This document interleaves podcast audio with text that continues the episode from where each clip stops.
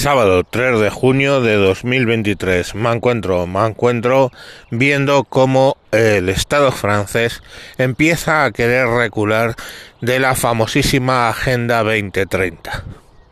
Os diré más. Eh, la Agenda 2030 que en Europa ha sido impuesta por la Unión Europea básicamente es una norma de la Unión Europea y es el motor que mueve la Unión Europea en un sentido determinado, pues está imponiendo toda una serie de cuestiones, eh, sobre todo ecológicas, que los países no están pudiendo soportar.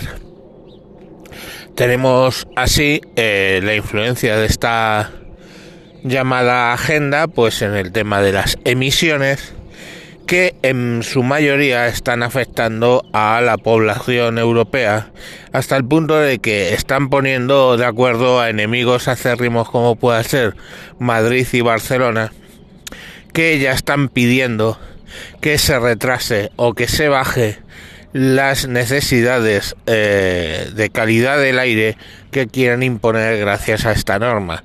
A eso también se estaría uniendo todo lo que es la región del norte de Italia, donde obviamente también tienen las poblaciones más grandes y que requieren pues que bueno que esos requisitos se bajen parece ser que incluso ahora, como veis en el sector de la automoción, la Euro 7, ambiciosa y pro Agenda 2030 al máximo, también se va a retrasar su entrada en vigor para favorecer a la industria automóvil europea, que dirán eh, a buenas horas mangas verdes, cuando ya eh, el sector europeo del automóvil ha sido totalmente barrido por el eh, chino.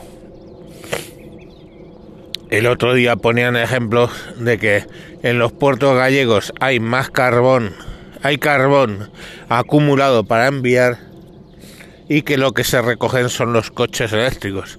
Es decir, que se utiliza, el quería decir, el carbón se utiliza como fuerza eh, para electrificar todas esas industrias de automoción de coches eléctricos que luego no vuelven de vuelta. En fin, ese tipo de gilipolleces está pasando. Y lo que os decía de Francia es que el mismo Macron ya ha dicho que a lo mejor el tema de la Agenda 2030 no se debe cancelar, pero sí que a lo mejor se debe poner en pausa.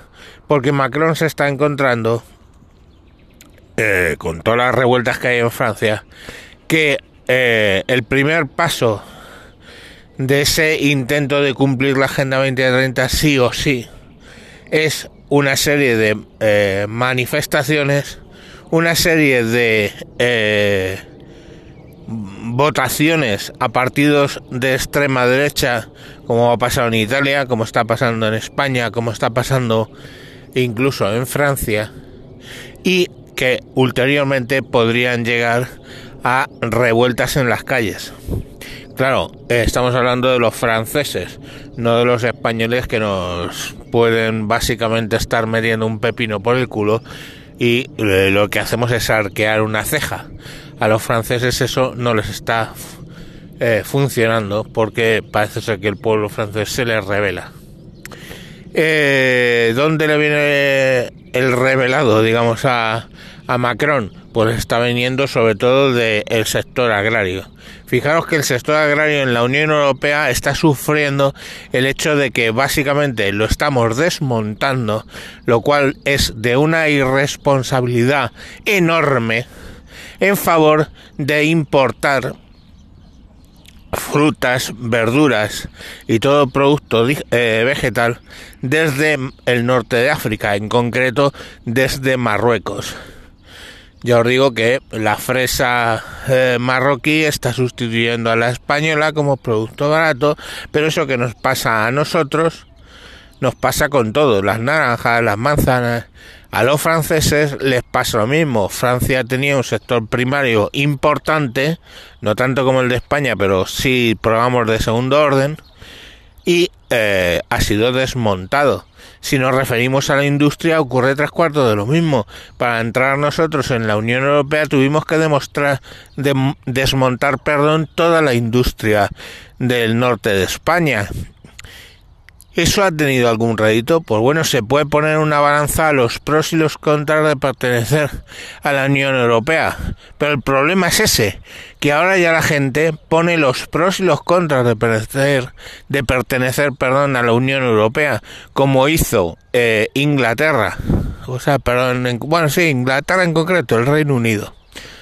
Entonces, eh, bueno, pues ese run run que partidos de extrema derecha o partidos, llamémoslos populistas, están cogiendo el control, es lo que le da miedo a Macron y es lo que posteriormente le está dando miedo a la Unión Europea.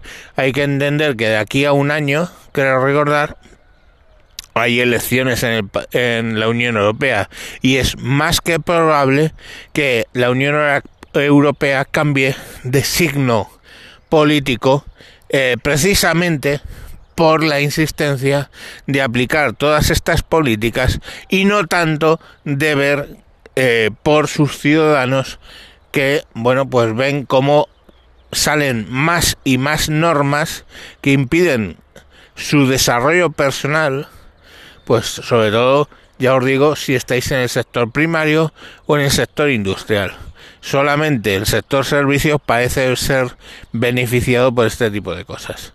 Entonces, si se va a convertir Europa en un parque temático de turismo con España y Francia a la cabeza para todo el mundo, pues eso básicamente eh, parece que no es una apuesta muy lógica. Fijaros que países más pequeños, como puede ser el caso de Israel, absolutamente aislados, su apuesta fue por eh, ser un nido de startups y de tecnología puntera y ahí les tenéis peleando cosas contra la propia China.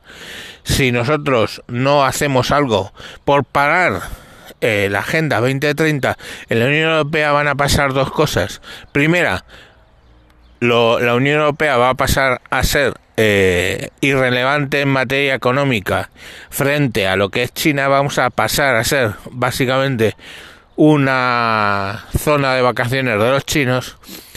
Y segundo, los gobiernos o los gobiernos populistas van a seguir creciendo en la Unión Europea y bueno, pues oye, si eso es lo que se quiere, es cojonudo, pero eh, tengamos en cuenta lo que se está jugando cuando se permiten o cuando se fomentan que ganen esos gobiernos populistas como en Italia, en Hungría o en, o en Polonia. Eh, bueno, lo que en definitiva quiere Macron es que la Unión Europea piense exactamente que eso lo está fomentando. Y bueno, pues hasta aquí un poco denso el sábado para ser sábado, pero os dejo con esa reflexión. O paramos la Agenda 2030 o la Unión Europea básicamente va a desaparecer. ¿Creéis que es un análisis excesivo? Bueno, vosotros, vosotros mismos, pensadlo, pensadlo bien. Al único que, le viene bien realmente la Agenda 2030 es a quien le ignora, que es China y en menor medida Estados Unidos. China está creciendo un montón, tanto agrariamente como industrialmente, agrariamente siempre, ¿no? Pero industrialmente y su eh, cliente, más que ser los países asiáticos, ahora mismo es Europa y Estados Unidos, y nos van a comer vivos por una gilipollez que no deja de ser una gilipollez ideológica. Y no se puede anteponer la ideología al pan. Eso lo saben desde la pirámide de Maslow. Venga, hasta luego.